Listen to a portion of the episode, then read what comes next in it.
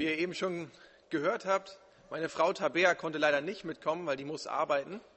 Die arbeitet in einem offenen Jugendtreff. Und in diesem Jugendtreff, da bin ich auch ab und an mit dabei. Helf mit bei dem, was da anliegt. Essen machen, Spiele spielen und komme auch ab und zu mit den Jugendlichen ins Gespräch. So auch letzten Samstag. Da kam ich mit Pascal über den Glauben ins Gespräch. Und ich fragte ihn irgendwann, ähm, ja, wie ist das denn bei dir? Glaubst du? Glaubst du an Gott? Und er sagte, ja, weißt du, ich würde eher so sagen, so 50-50. Ich sage, wie kann man denn 50-50 glauben?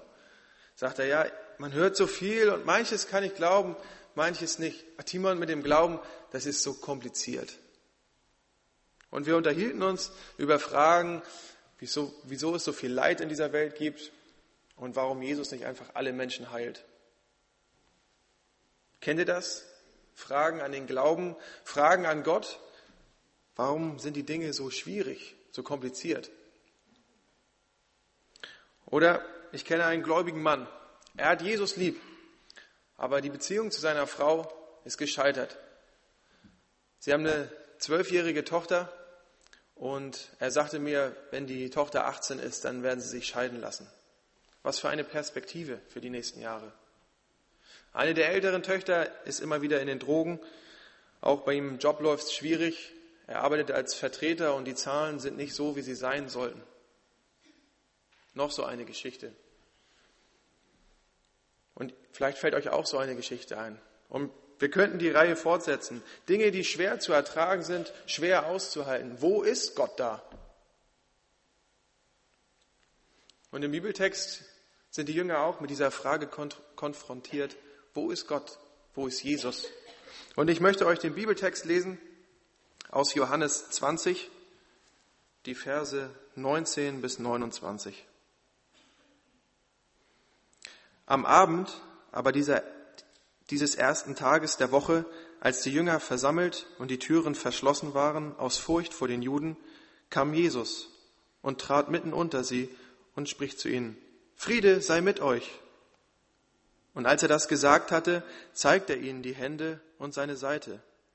Da wurden die Jünger froh, dass sie den Herrn sahen. Da sprach Jesus abermals zu ihnen, Friede sei mit euch. Wie mich der Vater gesandt hat, so sende ich euch. Und als er das gesagt hatte, blies er sie an und spricht zu ihnen, Nehmt hin den Heiligen Geist. Welchen ihr die Sünden erlasst, den sind sie erlassen.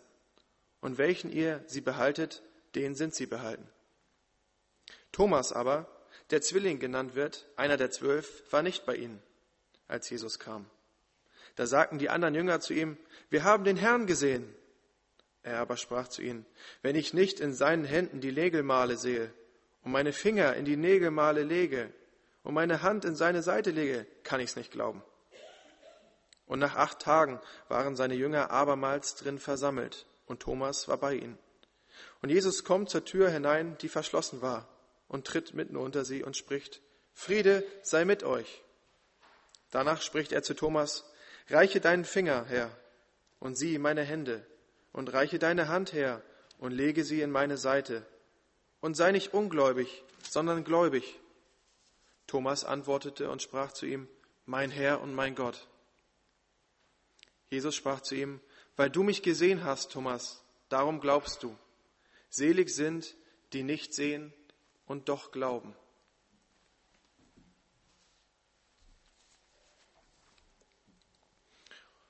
Wo ist Gott da?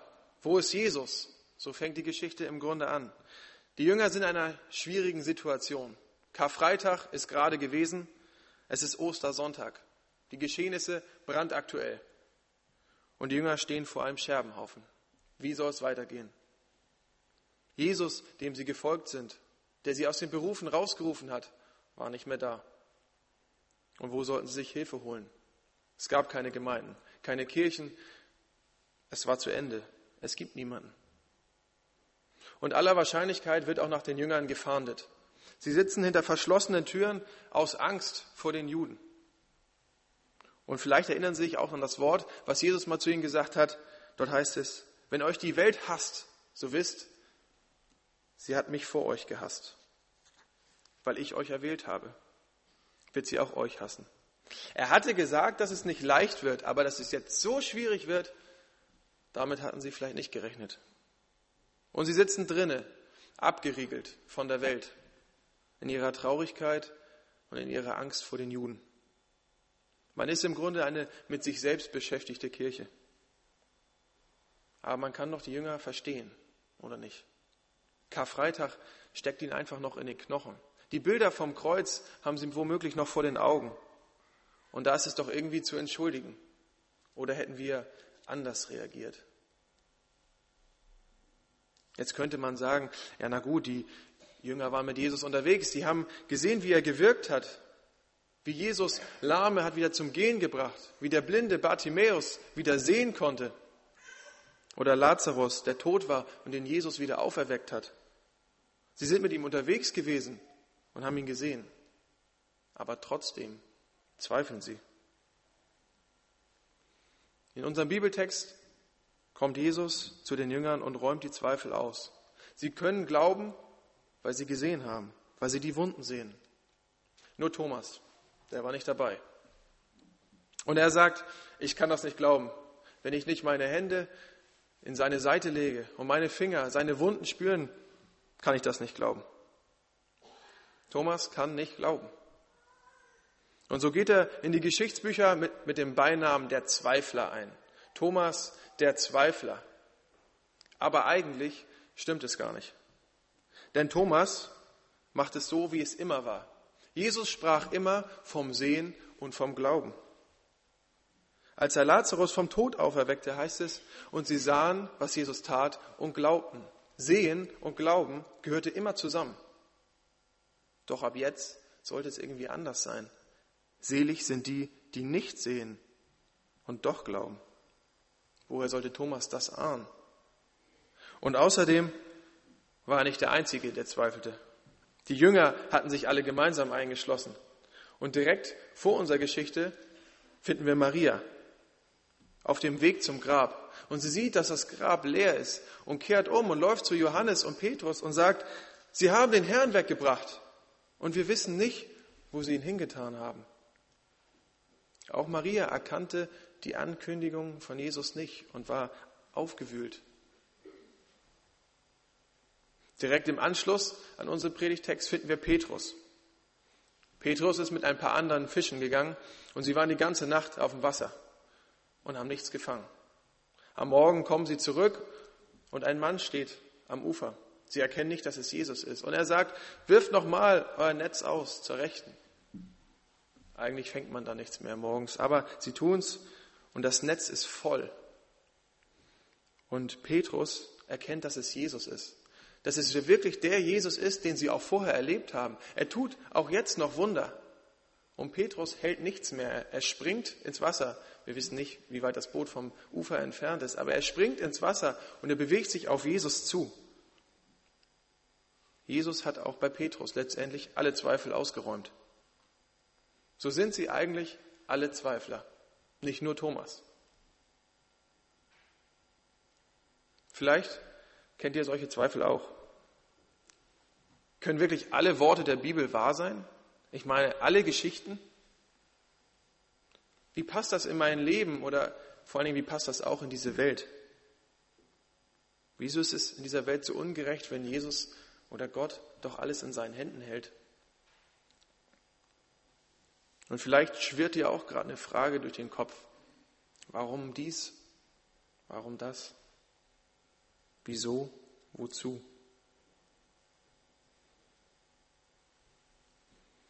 Jetzt stellt euch einmal vor, ihr seid Jesus. Ihr seid jahrelang mit, einem, mit einer kleinen Gruppe von Männern unterwegs gewesen, habt sie gelehrt, habt ihnen Dinge erklärt und erzählt habt Wunder getan und nach eurem schwersten Auftrag, nachdem ihr ans Kreuz gegangen seid, gestorben seid, kommt ihr zu euren Freunden zurück und sie sitzen da, voll Angst, orientierungslos, eingeschüchtert. Es könnte eigentlich eine ziemlich peinliche Situation werden für die Jünger. Eigentlich. Aber sie wird es überhaupt nicht. Jesus geht auf die Zweifel ein. Er lässt Thomas spüren, sehen und fühlen dass er wirklich der auferstandene Herr ist. Maria von Magdala begegnet Jesus am Ostermorgen und ruft sie Maria und da erkennt sie ihn. Dann den Jüngern, auch Petrus begegnet er. Das Neue Testament schämt sich nicht davor, von Zweifeln zu sprechen. Und Jesus will auch dein Zweifeln begegnen. Und vielleicht fällt dir der Glaube im Moment richtig schwer. Du kämpfst und ringst mit Aussagen der Bibel. Wie passt das in mein Leben? Vielleicht fällt er dir auch richtig leicht. Du kannst das glauben, was du liest und was du hörst. Dann darfst du dankbar dafür sein. Vielleicht bist du auch irgendwo dazwischen. Aber egal, wo du stehst, Jesus möchte dir begegnen in deinen Zweifeln. Er kennt deine Zweifel längst und er möchte die verschlossene Tür öffnen. Deine Zweifel aus der Welt schaffen und in eine tiefere Beziehung zu dir einsteigen. Jesus ist den Weg ans Kreuz gegangen, weil wir ihm wichtig sind, weil du ihm wichtig bist. Und den Schritt, den Jesus damit auf uns zugegangen ist, ist eine Einladung, auch auf ihn zuzugehen. Naht euch zu Gott, so naht er euch, naht er sich, so wird er sich nahen. Naht euch zu Gott, so wird er sich nahen, heißt es in Jakobus 4. Genau mit dieser Thematik hat sich auch ein junger Mann auseinandergesetzt. Er hat Zweifel und er hat einen Text geschrieben, wo er damit kämpft. Und das ist auf einem Video aufgenommen, das möchte ich gerne mit euch gemeinsam anschauen. Es ist im Grunde ein moderner Psalm. Wo ist dein Gott jetzt? heißt es dort.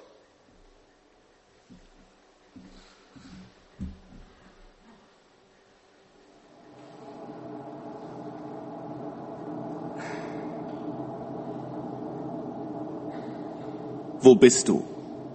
Kannst du mir nicht sagen, wo du bist? Denn ehrlich gesagt, manchmal sehe ich dich nicht. Ich wach schon mal am Morgen auf und bin mir nicht mal sicher, ob und wenn ja, was ich überhaupt noch glaub. Wo bist du? Nenn mich Schwätzer oder Ketzer, aber ich frag mich oft in meinem Leben. Ist es so, dass Gebete wirklich was bewegen oder bleiben die Worte an der Zimmerdecke kleben wie Spinnweben? Wo bist du? Und während ich nachdenkend da sitze, erreicht mich die Nachricht, dass ein Freund nicht mehr da ist. Panik, als klar ist, dass das real ist. Und wie soll ich akzeptieren, dass sowas dein Plan ist? Sie sagen Unfall, manche Schicksal, andere Fügung, einige Zufall. Und ich weiß nicht, was ich sagen soll. Wo bist du? Ganz im Ernst, lässt du dich blicken im Schmerz oder überlässt du uns einfach uns selbst? Wo bist du? Hast du den ersten Menschen gefragt, als dieser die Entscheidung traf, nicht zu hören auf deinen Rat und Warnungen mit Füßen traf? Und vielleicht habe ich kein Recht zu fragen. Auch keinen Grund, mich zu beklagen, aber wenn du mich fragst, darf ich dann auch dich fragen, wo bist du? Und warum gibst du auf warum nie eine Antwort? Ich fand dort, wo sie mir Antwort versprachen, nur Schubladen vollgestopft mit Phrasen und weiteren Fragen, die allesamt die Sehnsucht und das Echo von Wo bist du in sich tragen. Ich schalte den Fernseher an, um abzuschalten und muss so denken. Wo bist du an geschlossenen Grenzen, wo Menschen vor Kämpfen fliehen und in Wellen der Ablehnung ertrinken? Hochwasserpegel Höchststand weltweit durch Tsunamis unserer Gleichgültigkeit. Du sagst, du bist der gute Hirte. Bist du dann da in Krisenherden und Kriegsgebieten? Wo bist du zwischen Granaten und Landminen und in dem Land mit Minen, in denen Kinderhände unseren Luxus garantieren? Wo bist du? Und ich ertappe mich dabei zu fragen, wie es die Psalmisten hinbekamen, nach verselangem Klagen am Ende deinen Namen groß zu machen, zu dir aufzuschauen und was übrig bleibt, ist dann Vertrauen. Irgendwie und ich frag mich wie. Klar, Glaube ist ein Überzeugtsein von etwas, das man nicht sieht. Aber manchmal wünsche ich mir umso mehr, es wäre umgekehrt und ich könnte unbeschwert sehen und greifen, was ich so nicht begreife. Und ja, mir geht es gut. Ich habe Millionen Gründe, dankbar zu sein, aber macht es das nicht umso schlimmer? Denn wenn das wirklich alles Segen und von dir gegeben ist, tut mir leid, warum ist der Segen dann so unfair verteilt? Darf ich das überhaupt sagen? Mir anmaßen, dich anzuklagen? Und hast du nicht gesagt, wer dich sucht, von dem lässt du dich finden? Irgendwie komisch, aber hast du nicht sogar gesagt, du bist in mir drin? Und vielleicht geht das auch wirklich zu weit, weil meine Anklageschrift bereits beim Unterzeichnen meinen eigenen Namen schreit. Wo bist du? Hast du nicht gesehen, wo wir waren? Und wenn du doch kannst, warum hast du nichts dagegen getan? Beschämtes Erkennen, du könntest mich dasselbe fragen. Hast du uns nicht erwählt? Gesagt, ihr seid das Licht der Welt. Und wenn das stimmt, wieso ist es hier dann nicht so hell? Und ich beginne zu begreifen, dass meine anfänglichen Fragen und Zweifel in Wahrheit die Antworten sind. Dass jede Not, die ich sehe, mich einlädt, ihr zu begegnen. Oh, was für ein tiefes Geheimnis, dass der Schöpfer des Universums in mir, der so klein ist, daheim ist. Wo bist du? Du lebst in mir und willst durch mich Menschen begegnen, Hoffnung säen, damit sie Hoffnung sehen. Und das klingt so verstandübersteigend extrem und trotzdem auch so wunderschön.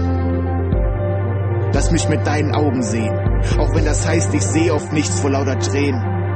Sind wir nicht dein Leib, deine Körperteile? Also lass uns doch deine Hände sein, die helfen und die Wunden heilen. Füße, die herbeieilen, um Frieden zu verbreiten und Arme, die sich weit öffnen, um die willkommen zu heißen, die wo sie daheim waren und nicht bleiben können. Lichter der Welt, Feuerzeuge, Taschenlampen und Flutlichter. Die Frage ist nicht, wo ist er, sondern wo sind wir? Wo bist du? Und sehe ich zu oder lasse ich zu, dass am Ende des Tages meine eigene Frage zu mir spricht? Vielleicht wie für mich in einem Gedicht, vielleicht auch nicht. Was am Ende bleibt, ist die Frage, wo du bist.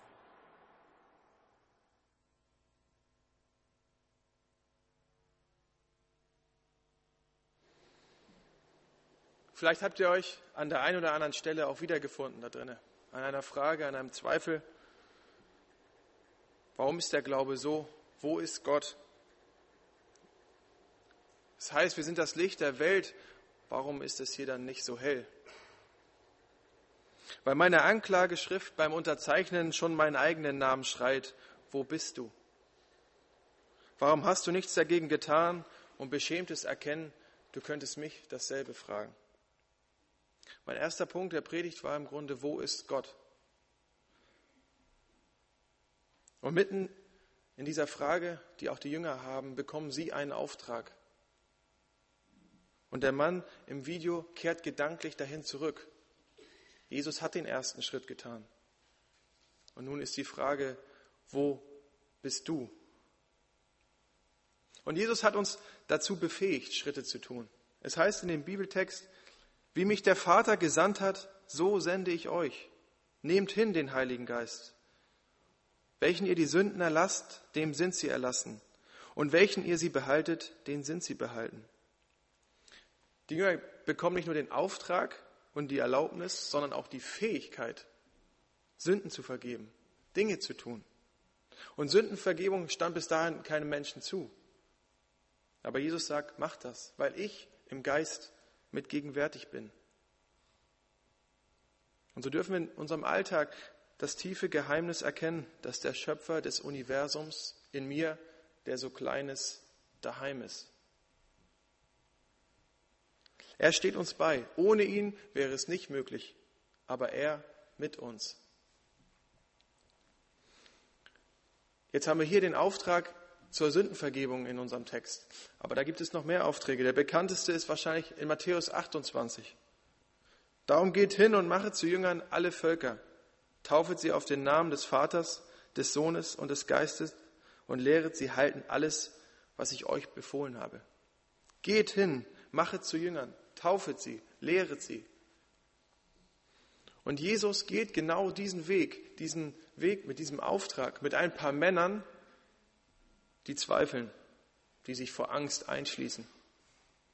Er legt seine Hoffnung und sein Vertrauen in Menschen, die gescheitert waren, orientierungslos. Aber so haben sich die Jünger rufen lassen, sodass wir auch heute hier sitzen können und davon gehört haben. Und heute ruft Jesus uns, komm, gib meine Botschaft weiter, erzähl, was ich für dich und für die Menschen getan habe. Und es ist eine Ehre und aber auch ein großer Auftrag, dass wir ja Gottes Handlanger sein dürfen. Und so lasst uns keine Kirche sein, die sich einschließt. Lasst uns keine Gemeinde sein, die sich in ihren Zweifeln versteckt, sondern anpacken. In der Gemeinde, aber auch außerhalb. Und für das, was kommt, hat Jesus uns befähigt. Und es reicht, wenn er perfekt ist und nicht wir. Die Frage ist, wo bist du? Wo ist dein Platz? Wo siehst du deine Aufgabe?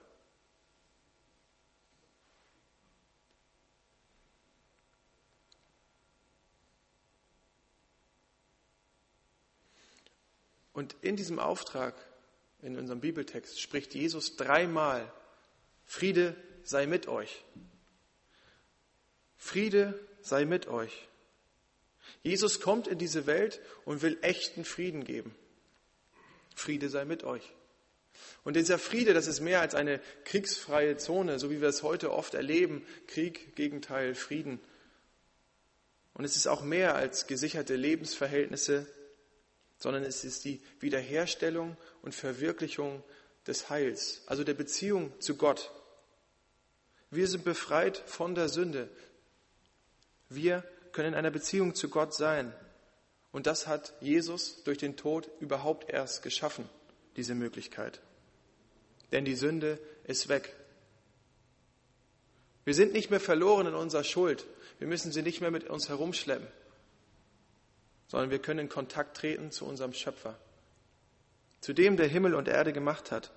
Und er will in uns wohnen, damit wir Frieden haben. Und auch diesen Frieden sollen wir weitergeben. Jesus sagt, der Friede ist unter uns. In Kolosse 1 heißt es, Christus hat Frieden mit dieser Welt gemacht. Und obwohl er schon da ist, ist er doch irgendwie ein Gegenstand hoffnungsvoller Erwartung. Das Leben läuft nicht immer leicht und problemlos. Es funktioniert nicht alles bei größtmöglichem Fortschritt und dem besten Wohlergehen. Und auch wenn die Umstände und die Bedingungen zu widersprechen scheinen, hat der Mensch doch, der den Frieden begreift, schon jetzt Anteil daran. In Johannes 15 heißt es, wir sind von Gott erwählt und somit zwar noch in dieser Welt, aber nicht mehr von dieser Welt. So ist es nicht nur das persönliche Wissen der Vergebung, die für mich gilt und die Versöhnung mit Gott, sondern auch eine unerschütterliche Hoffnung und Zuversicht auf die Verheißung, die Gott uns gibt. Und so sagt Jesus, selig sind die, die nicht sehen und doch glauben. Und so wird es auf dem Weg auch immer wieder Enttäuschung geben, Niederlagen, Missverständnisse, Zweifel. Aber Jesus will echten Frieden geben. Friede, der Friede Jesus ist heute schon mitten unter uns auch wenn wir den nicht immer sehen können. Zum Abschluss möchte ich noch eine kurze Geschichte erzählen. Die Geschichte ist vielleicht dem einen oder anderen schon bekannt. Es geht um einen Missionar, der in der Papua-Sprache auf, auf, auf der Suche ist nach dem Begriff für Glaube. Und eines Tages kommt ein Eingeborener zu ihm und sagt, du erzählst uns von Jesus und was er für uns getan hat und dass er auferstanden ist. Hast du Jesus gesehen? Nein, sagt der Missionar. Aber doch bestimmt dein Großvater. Auch nicht. Ja, aber woher weißt du denn, dass, dass es Jesus gibt? Lebt er nicht in deiner Heimat? Währenddessen war eine Wolke vor die Sonne, hatte sich vor die Sonne geschoben und der Missionar sagt, es ist so wie mit der Sonne. Die Sonne scheint, auch wenn du sie nicht siehst. Ich sehe Jesus nicht und weiß doch, das erlebt. Der Eingeborene ging und dachte lange darüber die Frage nach und kam wieder und sagte, ich habe verstanden. Ich verstehe dich. Dein Auge hat Jesus nicht gesehen, aber mit dem Herzen hast du Jesus gesehen. Und so hatte der Missionar im Grunde das Wort für Glaube gefunden. Jesus mit dem Herzen sehen. Und das wünsche ich euch und das wünsche ich auch mir. Jesus mit dem Herzen sehen dass wir unsere Zweifel ausräumen können und sehen können, was er für uns getan hat. Vergeben, Vergebung und Frieden. Beides sollen wir weitergeben und hat gleichzeitig volle Gültigkeit für uns selbst. Und das zuerst. Und so lasst uns uns auf den Weg machen und das verkündigen. Denn der Herr ist auferstanden. Er ist wahrhaftig auferstanden. Friede sei mit euch. Amen.